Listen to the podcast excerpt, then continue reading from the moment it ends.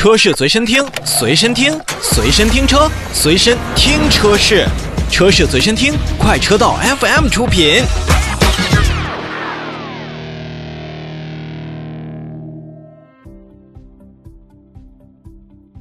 大家好，我是洪城。这一时段呢，我们来关注新车。有些新车一上市啊，就这个名字就会让你觉得非常的炫酷。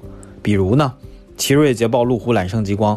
那接下来呢，说到的这台车跟他们也有千丝万缕的联系，不，这个叫直接的联系，因为奇瑞捷豹路虎发现运动啊，大家伙儿听是不是一个句子？不，其实这是一台车，这台车的名字就叫做发现运动版。这台车是怎么回事呢？它其实就是替代原来的发现神行，绕不绕？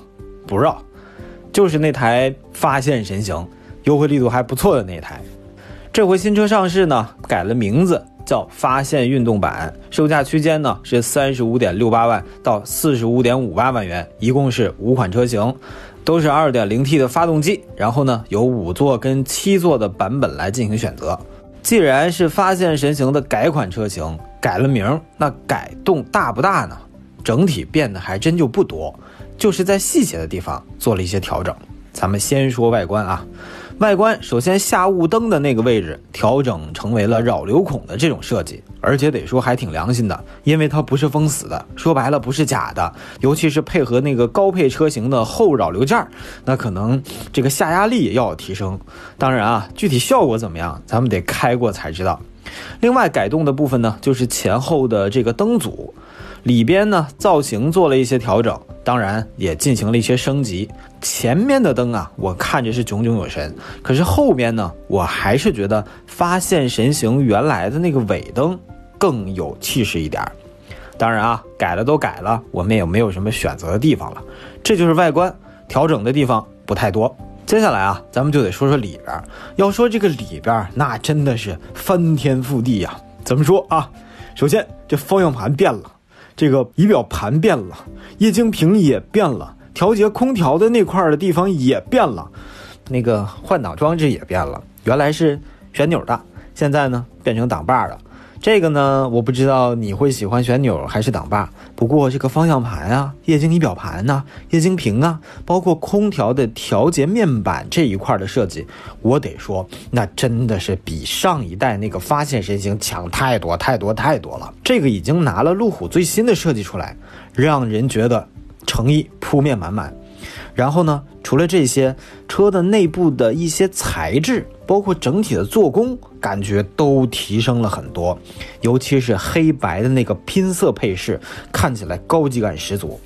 去年呢，红城有机会开了一下发现，发现啊，不是发现神行，也不是现在这个发现运动，是比这大一号的那个发现那个车的内饰啊，我跟你说，真的是不敢恭维，就真的是有一种开着百万级豪车，但是没有想到百万级豪车内饰的这种感觉。可是这台。发现运动版完完全全在很多细节和那种对豪华感的刻画上，已经超越了那台发现。那绝对是您花了三四十万买到了一台国产路虎，但是又超越进口路虎的感觉。再来说是空间。之前的发现神行呢，我们也是试驾过，那空间是没得说。不过非要上到七座的话，第三排的空间相对来说就局促一点。所以在这里呢，您要是想买，您对七座没有特殊需求的话，我建议您买五座版。